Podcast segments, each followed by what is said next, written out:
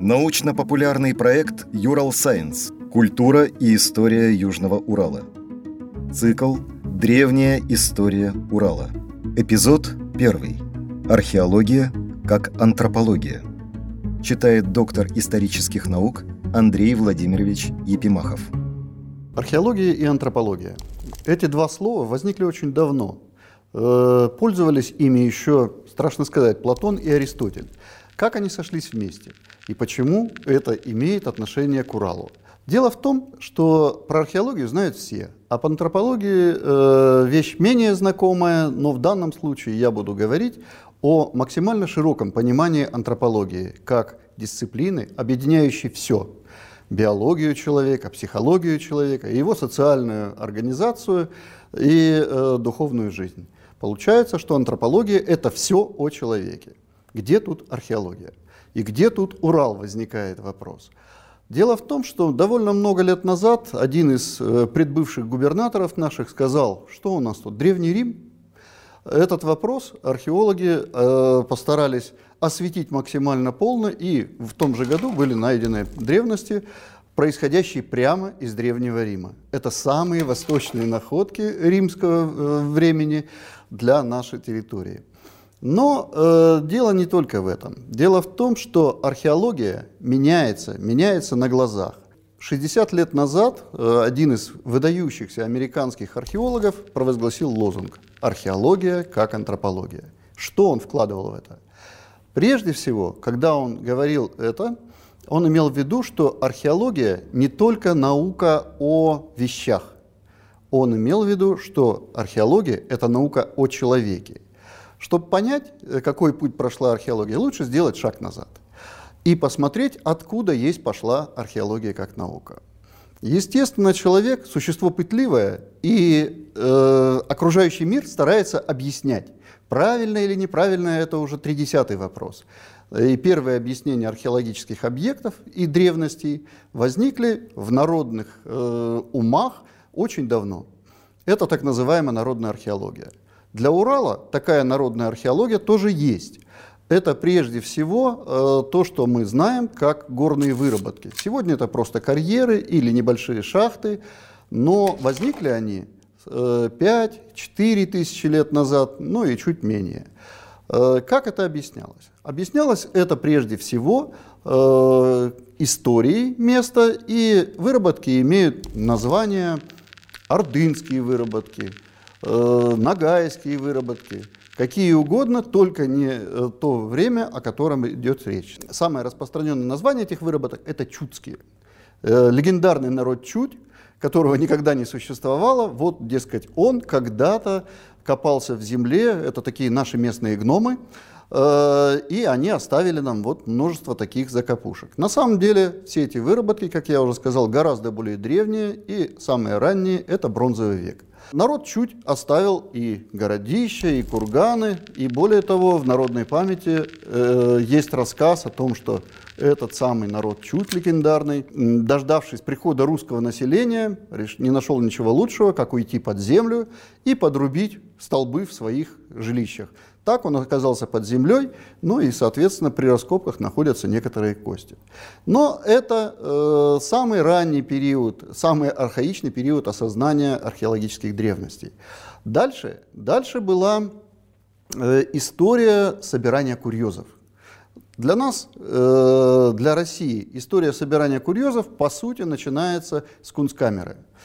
Там есть довольно много археологических вещей, и, конечно, это не универсальный археологический музей, это просто собрание самых разных странностей.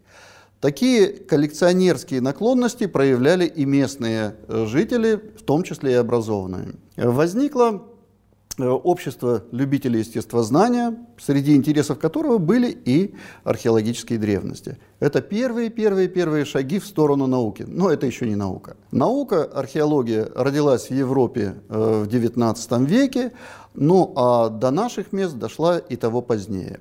Но, впрочем, не стоит впадать в ничтожество и э, бить себя в грудь, рассказывая о том, что у нас все плохо.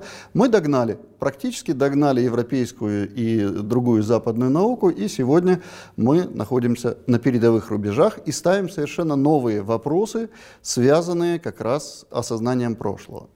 Как раз та самая антропология, о которой идет речь. Я специалист по бронзовому веку.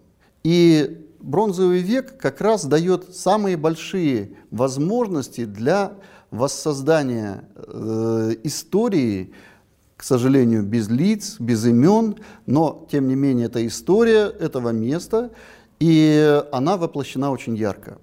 Для бронзового века в нашем распоряжении масса материалов, это упомянутые мной горные выработки, очень сложный для изучения объект – это поселения разные, укрепленные и неукрепленные. Это многочисленные погребения, где есть люди, э, погребенные по обряду ингумации, то есть трупоположения, где есть кремированные останки. Э, ну и в целом эта эпоха очень и очень интересная. Есть даже клады бронзовых изделий для территории Урала. Все это вместе дает возможности попытаться воссоздать картину жизни в полноте не отдельные категории, не отдельные находки, а именно картину жизни. Такая своего рода древняя этнография или древняя антропология, как я уже сказал. Принципиальная проблема для археологии состоит в том, э, уральская археология здесь не исключение, что наши источники всегда не полны, заведомо не полны. Давайте взглянем на нашу сегодняшнюю деятельность и подумаем, что из нее воплощено материально. И окажется, что значительная часть нашей деятельности не имеет материальных воплощений.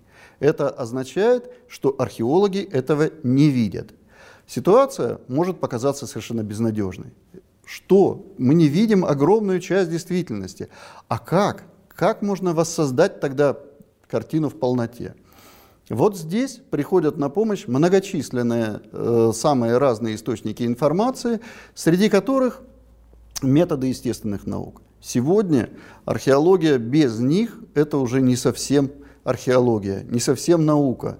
И археология в сегодняшнем в своем варианте это такая всеядная дисциплина. Она готова изучать детей, их игры, хотя от этого осталось крайне мало. Она готова изучать гендерные роли, хотя они воплощены в основном э, в погребальных материалах. Археология готова изучать хозяйство, э, изучать миграции и так далее, и так далее, и так далее.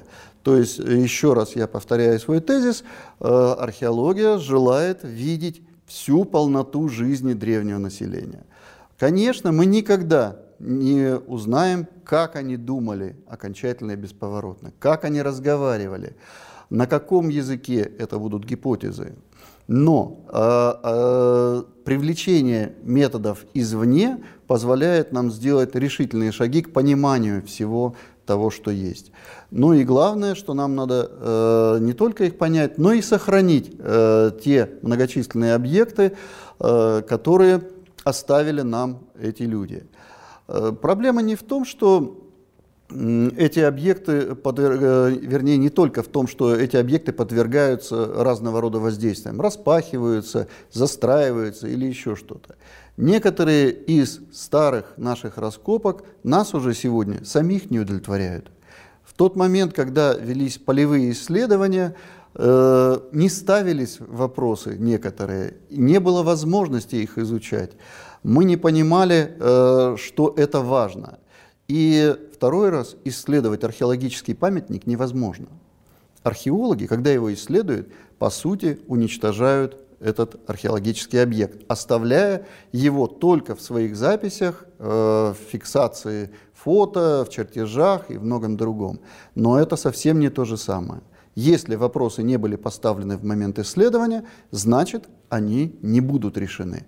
Сегодняшняя наука решительным образом поменяла э, не только в плане методов, но она поменялась и в плане задаваемых вопросов. Еще сравнительно недавно мы миграции обсуждали как э, некую абстрактную величину, э, которую непонятно как аргументировать. Сегодня у нас есть в руках э, генетические материалы, например, позволяющие нам проследить сходство на огромных расстояниях. И, конечно, это э, ставит новые вопросы. Не только отвечает на ранее поставленные вопросы, но и ставит совершенно новые. Так что мы степ-бай-степ движемся в сторону антропологического понимания археологии, и уральская археология бронзового века в этом смысле очень серьезно продвинутая наука. Потому что э, так, так сложилось, нам повезло. Э, огромный интерес отечественных и зарубежных специалистов к этой эпохе породил совершенно непредставимые ранее возможности. И э, поэтому мы сейчас способны создать книжку, например, не просто археология Урала эпохи бронзы. Мы пытаемся написать книгу, и первый вариант издали «История», э, древняя история Южного Урала. И согласитесь, что это гораздо интереснее э, обычному человеку, чем рассуждение об археологических культурах и о том, как один горшок похож на другой или не похож. В данном случае мы пытаемся поймать процессы, которые здесь шли, вовлеченность Урала в процессы глобального масштаба. Подкаст подготовили креативные индустрии Урала при поддержке гранта губернатора Челябинской области.